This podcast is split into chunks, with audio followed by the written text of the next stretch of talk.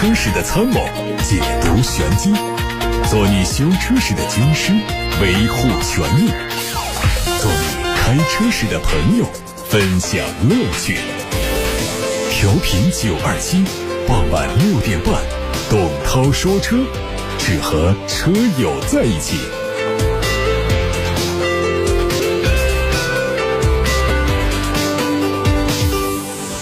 大家晚上好，我是董涛，欢迎在六点半到七点半听节目。可以把选车用车的问题发送到直播间八六八六六六六六，正在开通热线，还有董涛说车的微信公众号，也可以图文提问。看今天的汽车新闻，头条关于芯片的问题，受到芯片的供应危机影响，大众集团旗下的大众、斯柯达、西雅特、奥迪以及商用车品牌的生产进度都遭受到不同程度的影响，损失非常大。德国汽车周报报道，大众集团目前是想把这一笔损失转嫁给供应商。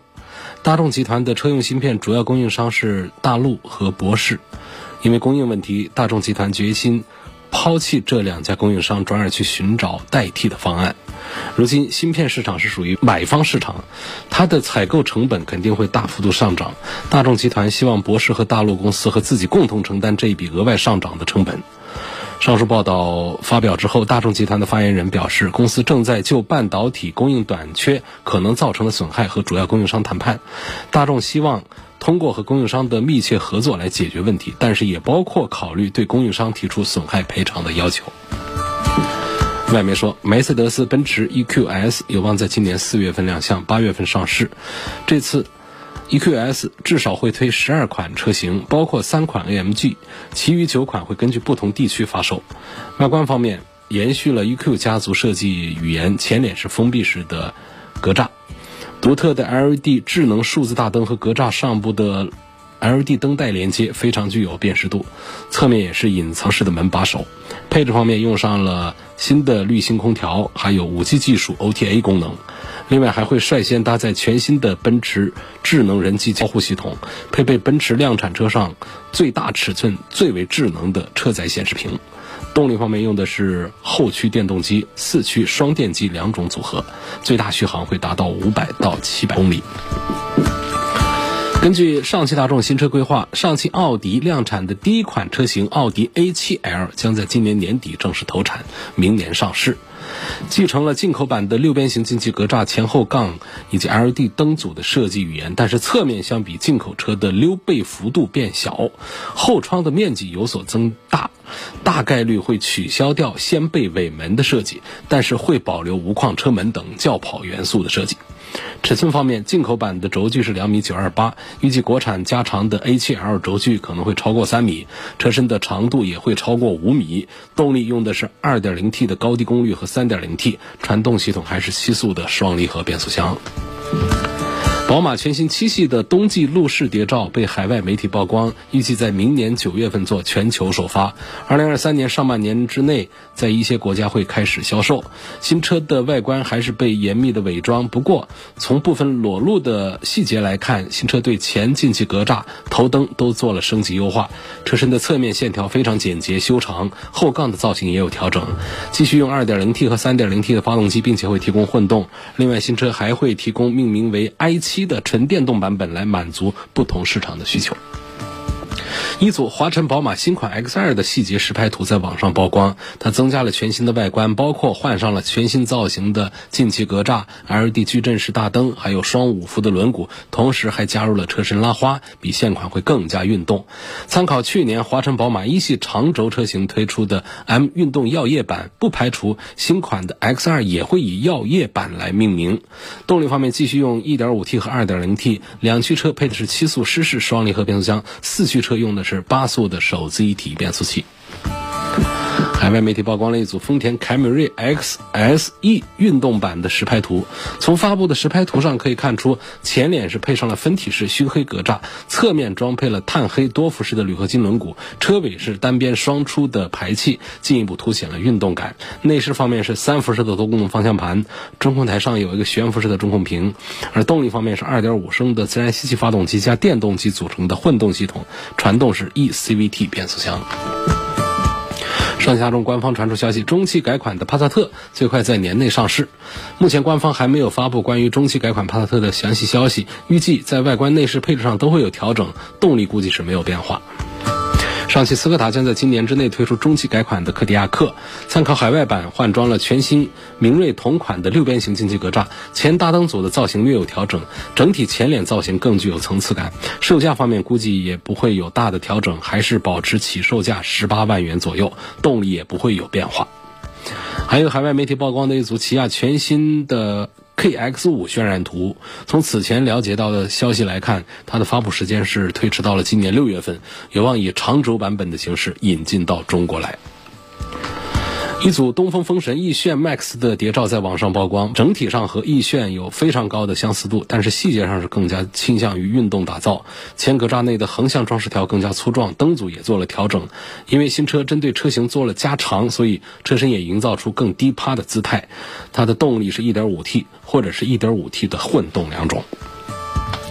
日前，广汽丰田 TNGA 安全沙龙武汉站在武汉举行。在这场以安全为主题的 TNGA 沙龙活动中，现场不仅展示了凯美瑞这款 TNGA 车型供大家品鉴，还特别展示了凯美瑞的切割车，让大家更加直观地了解到 TNGA 安全车身和安全设计。另外，活动现场还对 TNGA 重新定义的五大安全标准做了可视化的展具呈现，分别是超智能的安全技术、高标准的安全设计、全天候的安全关怀、超优秀的碰撞成绩、更可靠的安全保证。日前，新一代的林肯航海家预售活动在武汉和谐林肯中心举办。武汉和谐林肯中心是二环之内唯一一家林肯中国授权的五星旗舰店，中心集整车销售和售后服务于一体，提供车辆上门的服务。新一代的林肯航海家是林肯品牌第三款中国制造的车型。新一代的林肯航海家带着豪华科技、驾驶三大体验升级，还有六十多项豪华配置，演绎豪华面面俱到。成为细分市场非常有力的竞争者。在八六八六平台上，袁先生问：质量、舒适性、动力方面对比一下朗逸的手动挡和轩逸的手动挡。你买手动挡肯定是买大众的，大众的手动挡的驾驶感受、换挡的感受是很舒服的、很好的。所以就从这一个维度上讲就行了。那其他方面，你要讲质量稳定性呢？这个日产的、日系的，它还是做的要好一点。在舒适度方面，两个车其实都差不多。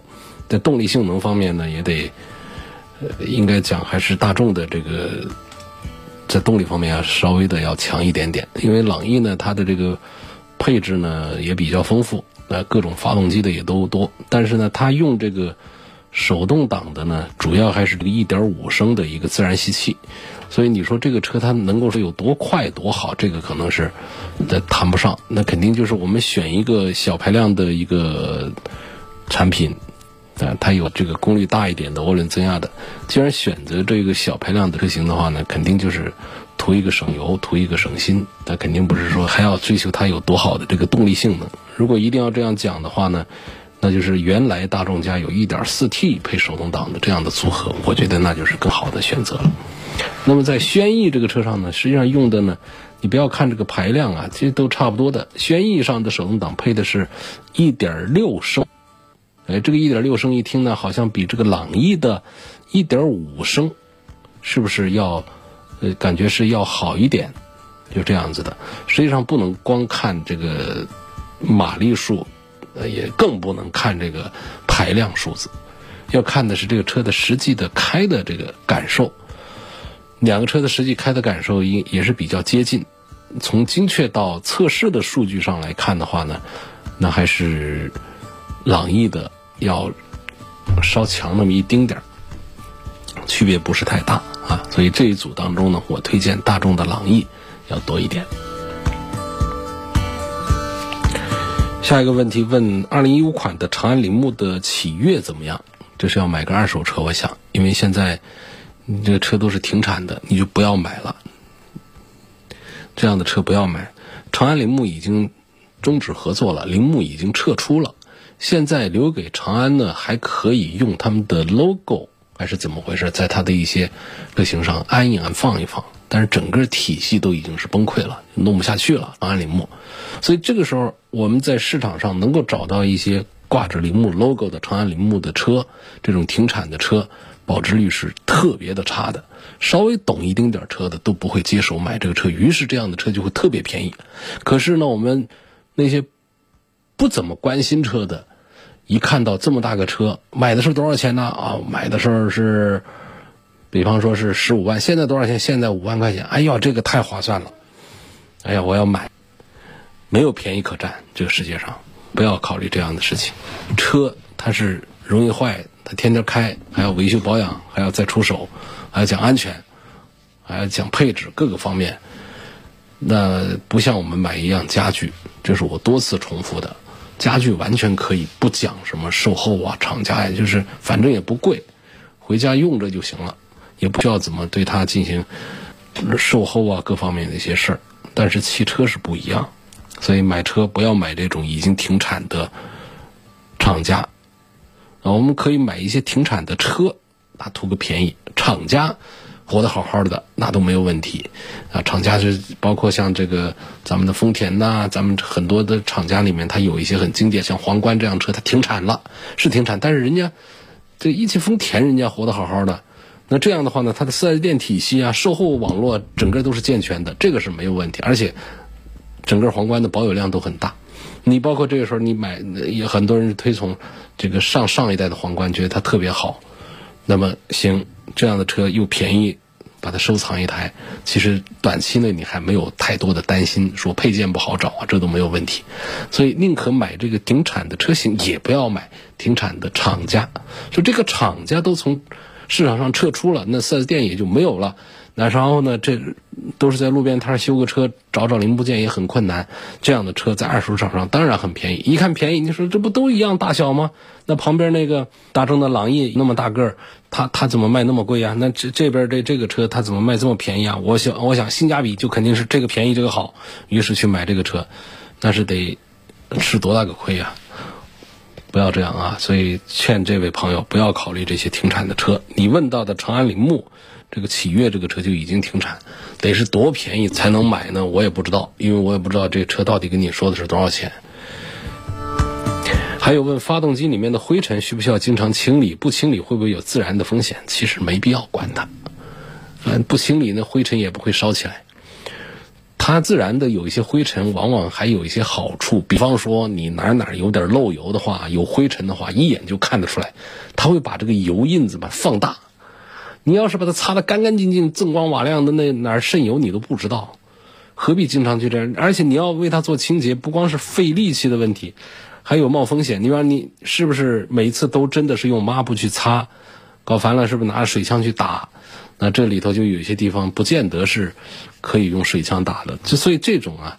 没必要讲究到那儿去，除非咱们是二手车经销商，是要把这个车把它卖掉的，那肯定是用小牙刷，整个角落里面擦得干干净净的。自家车，实际上真正懂买车的呀，看车，就说我要买一个二手车的话，我一定不敢买车厢里头收拾的干干净净的。我知道你掩盖了什么，我反而要看原生态的。你平时不管它，我一看这里头蒙的灰，啊，我可以看到这个车的车况，这车的故障各方面过去的维修的一些情况，我都看得非常的清楚。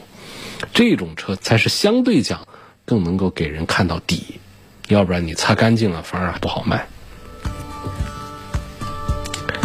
说全国新的交通标准呢，去年已经出台，然后现在呢这个限速规则呀已经完全弄不清楚了。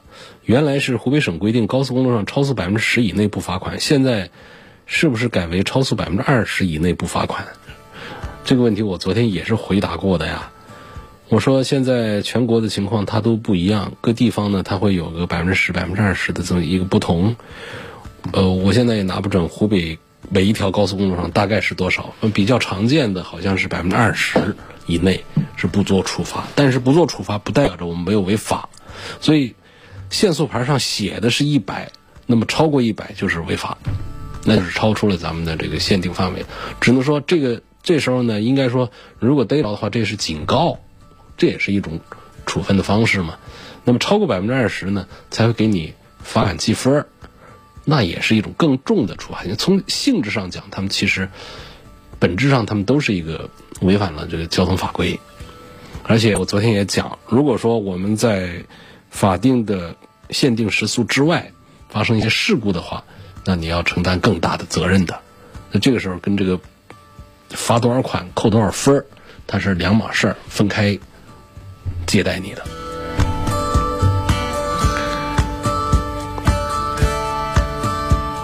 下一个问题说，东风本田的 URV 啊，1.5T 和 2.0T 偶尔长途，不知道 1.5T 的够不够？这又犯了一个小小的错误，就是买车在看排量。这尤其在咱们这个常见的卖的多的主流的这些经济型车上，什么谁是一点几的，谁是二点几的，就是这样的对比呢，往往就是并不是太科学了。因为现在的车呢，有很多小排量，它可以做的功率很大，嗯，尤其是本田特别擅长把这个小发动机弄得挺大个动静儿。1.5T 的它这个 URV 上的发动机啊，它可以有将近两百匹马力，这是我们很多 2.0T 的发动机都做不到的。我们好多 2.0T 发动机是不是只有一百多匹马力、一百八十多匹马力调成低功率的？那高功率的当然能调到两百两百多。而且它这个 1.5T 呢，还配的是很扎实、稳定、可靠的 CVT 变速箱，而整车呢，其实提速也不是说就慢的那么的让人受不了，所以我倒是赞成这个本田的 URV 啊，买个 1.5T 的动力，2.0T 的肯定会快一点，也没快上多少，马力倒是挺大，又配个呃本田家族里面的这个 9AT 的变速箱的稳定性也不是很好。这样的话，我觉得花更多的价钱买一个大排量的 2.0T URV，我觉得是划不来的。新车需不需要贴膜？是问贴什么膜啊？原来我们前几年一说贴膜都知道贴太阳膜，现在啊还得加一个隐形车衣，这也叫贴膜。那如果说我们是这个高端产品的话，那车油漆也挺贵，车子也挺金贵的话呢，我还是赞成贴一个隐形车衣。因为隐形车衣一般都不便宜，啊，万把多块钱才能有像样的东西。你除非像九二七推荐的这个车衣是一万多的，但是它优惠，年底有优惠到几千块钱的，否则它要是开价就几千块钱的这种膜，那也就少贴了。膜的技术含量还是很高的。所以说，一个车如果说只是一个几万块钱，整个车就几万块钱的话，你说要花个一万多块钱来贴个车衣吗？我觉得是没有必要的。还是得这个车，这个档次高一点，咱们更加心疼它。而且这个车衣在整个车的造价里面的占比要越低越好，才合适。所以不推荐大家都来考虑这个隐形车衣。另外呢，如果说这位朋友在问太阳膜这个事儿的话啊，太阳膜呢，实际上在汽车发达国家贴太阳膜的少啊，我们在。海外，我们出差在街头看到的景象和我们在很多影视剧里面看到景象是一致的。那车的玻璃都是通透的，就是在过街道上，一个比一个黑。呃，可能有的是从隐私啊、从安全呐、从各个角度来考虑。但是有一说一，他们确实对隔热、防晒是真有效果。就中国的这个。玻璃厂生产的咱们车上的这些玻璃啊，那晒起来呢，还是确实觉得需要贴膜。因为李先生在八六八六六六六六的后台问，雷克萨斯的 UX 是否值得买？对比 UX 二百和二六零，二六零就是混合动力嘛，二百就是普通的二点零的自然吸气。我是觉得不太推荐的，因为它跟这个荣放的。关联太密切了，品牌溢价，然后就是做工精细一点，贵了十来万块钱，这确实不是性价比之选。呃，喜很多喜欢雷克萨斯的也不是冲着它的性价比去的吧？但不一样，你比方说像雷克萨斯的这个 ES 系列，它的价格卖的都还是这个可以的。我觉得这个 UX 定价还是高了一点，但是作为一个雷克萨斯呢，它现在是。号召力相当强，有好多人都去买它，所以倒不是说它的产品力做的是越来越好了，而是说它的营销能力是越来越强大了。如果一个产品的营销能力特别强大的话，大家要警惕了，可能它的产品力啊被营销能力给掩饰了。所以基本上呢，这个像雷克萨斯的这个主销的这样的一些产品，什么它的 SUV 啊，它的三厢的大轿子车啊，这产品力方面其实是都很弱小的。但是呢，就是外面的营销做得好，口碑也传的说这车啊就是故障率低，但实际上这车要真有维修项目的话，收费维修的项目可老贵老贵啊，它并不便宜。另外，为什么说它这个营销这个地方呢？呃，让车圈里面其实啊，对它这个营销并不是太赞赏的，是因为你比方说它的这个一车难求的局面、加价排队的局面，很大程度上是人为制造的。他会在一些地方藏着很多的车，但是呢，他在店里有内部的规定，他就不能把车给卖出来。所以这就是人为制造的这么一种搞法。这个我们代表车友这个这一方的意见来讲，那肯定是深恶痛绝的。你本来能够供应的，能够不加价的，你愣是弄成一种加价的一车难求的饥渴的一种一种局面，让这个品牌的号召力是越来越强大。那高枕无忧的挣大钱。那从车友这个角度，那肯定是觉得愤怒的、不好的。所以从这个角度呢，每次在说到这个雷克萨斯的几款产品的时候呢，不得不带着这样的一些劝阻给大家，就是提醒大家，会不会因为营销能力太强大，掩盖了它的产品力上的薄弱？你看，以这刚才说到的雷克萨斯的 UX 为例，不就是个 RAV4 荣放吗？换了个标，内饰上做的稍精致一丁点儿，加个十万块钱。咱们买这个十几万、二十几万车的人，干嘛不在乎性价比呀？咱们是真不在乎性价比，是不是得买其他的一些车去了？所以别把这个我不在乎性价比挂嘴边上说。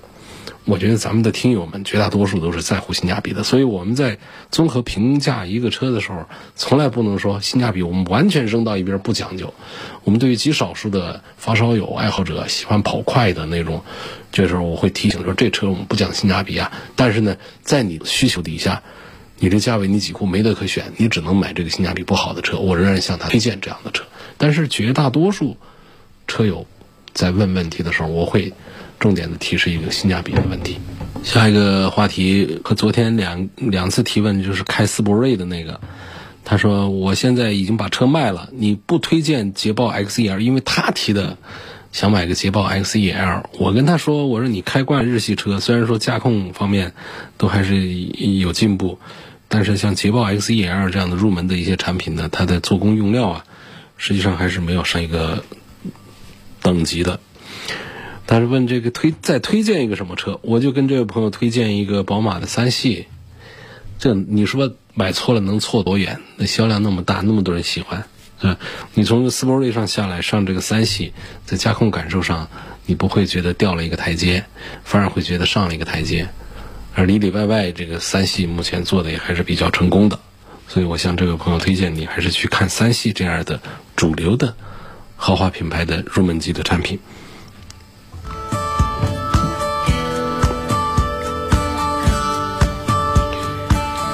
下一个问题说，我现在开的是昂克赛拉，现在想换个车。最近在看的是凯迪拉克的 CT 四，呃，跟这个英仕派，望点评这两个车。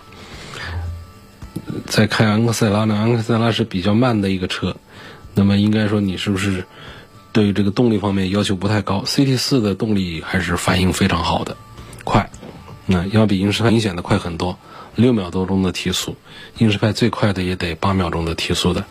所以，如果是一个喜欢开快车的朋友呢，我还是向你推荐凯迪拉克的 CT 四。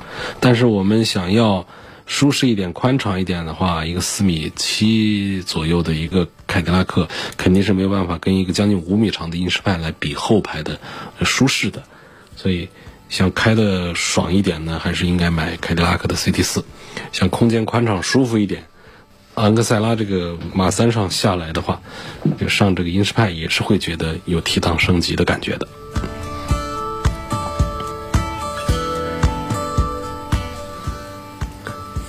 下面有个问题说，后期保养方面对比一下雪佛兰的探界者、雪铁龙的天翼、标致四零零八，谁更值得买？买他们什么配置比较好？说据我所知呢，探界者的变速箱是通用自家研发的。那么问它的质量到底是怎么样？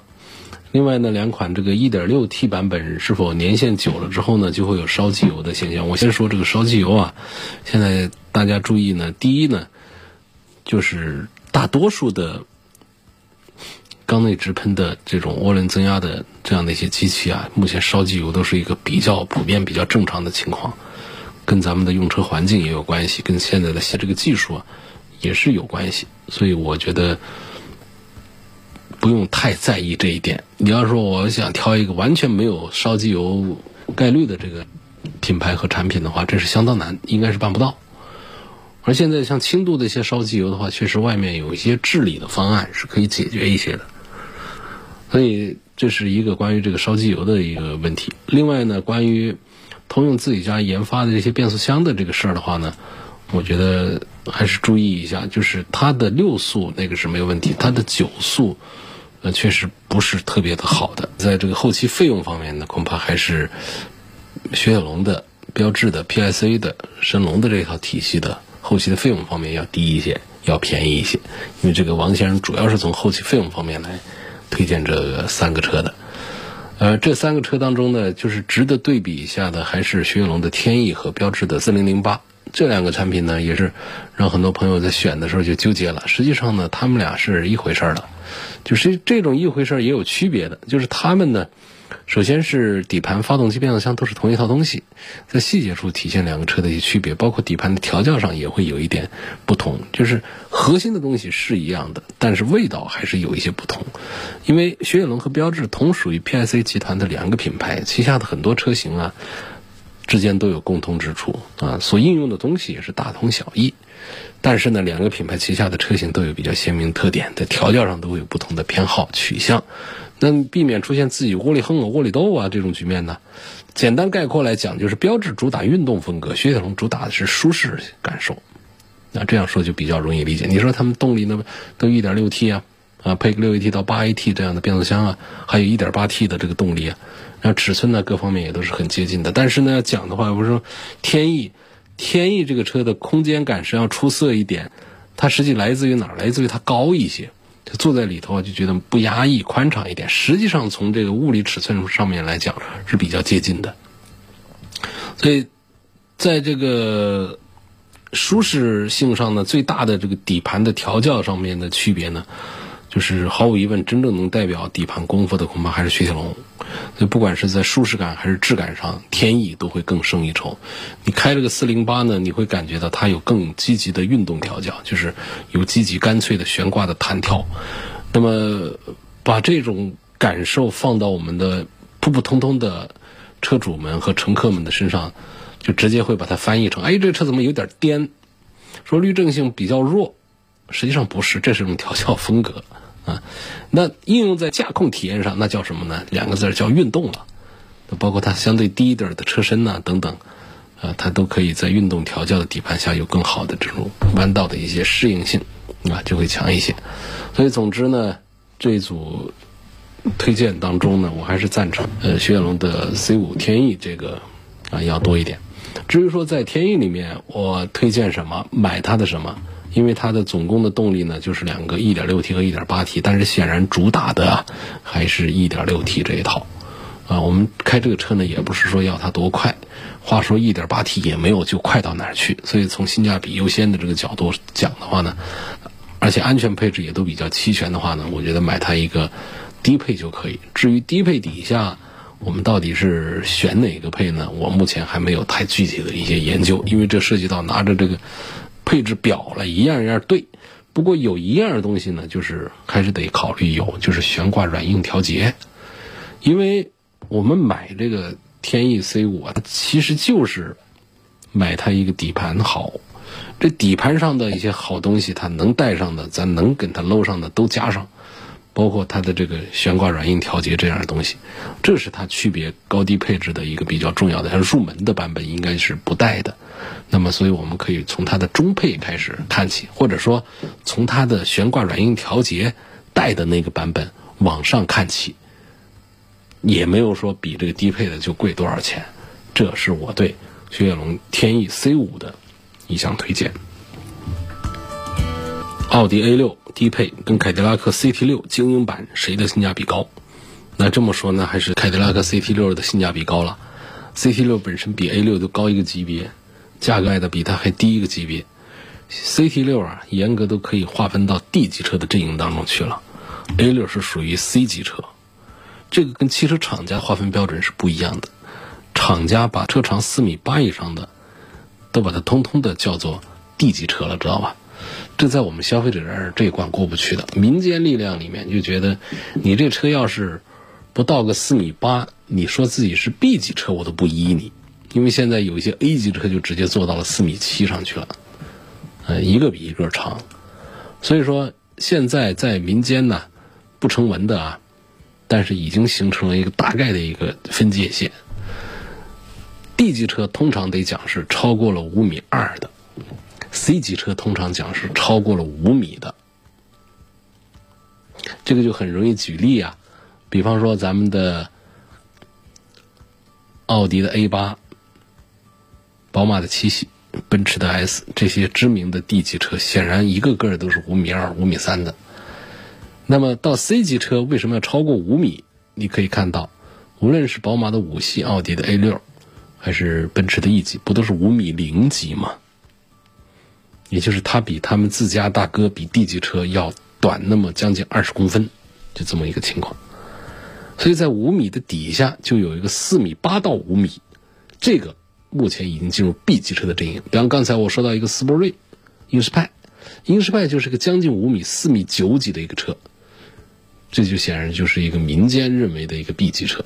你要是按照这个厂家标准的话，那这个就不一样。所以在这个凯迪拉克 CT 六上，它的尺寸到了多少呢？它就是个宝马七系的一个长了，它就是五米二几的一个长。那我们说 A 六是一个什么长？刚才讲了五米出头。所以这显然就是一个凯迪拉克 CT 六这个 D 级车在跟一个奥迪 A 六这个 C 级车在比价格，而比价格它还便宜一些，凯迪拉克 CT 六还便宜一些，而且这车的隔音呢，各方面呢做的看不见地方用料是很很实在的。所以这位朋友的推荐当中啊，我赞成凯迪拉克的 CT 六从性价比的角度要高于奥迪的 A 六 L。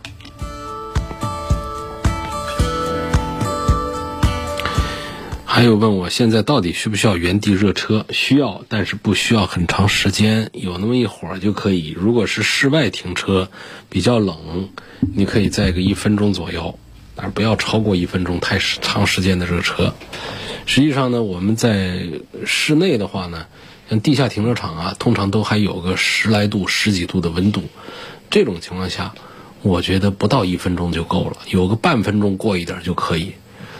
就是我们需要热车，但是不需要长时间热车。我真见过排气管那冒着白烟就一直在那热车，好几分钟上十分钟的。就是你看它都冒白烟那这个车啊，就差不多都已经是早就热好了，那它还在那儿热着。